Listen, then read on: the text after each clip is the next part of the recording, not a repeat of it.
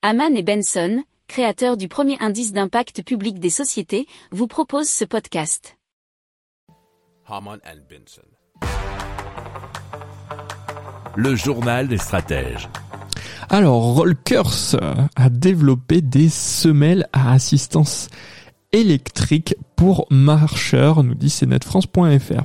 Alors ces semelles sont équipées de chenillettes, qui permet à l'utilisateur d'être stable même lorsqu'elles ne sont pas utilisées. Les rollkers mesurent l'allure naturelle de marche de l'utilisateur qui est en moyenne de 4 à 5 km heure, puis le moteur délivre la même puissance à chaque pas, ce qui permet de multiplier sa vitesse de progression par deux sans effort.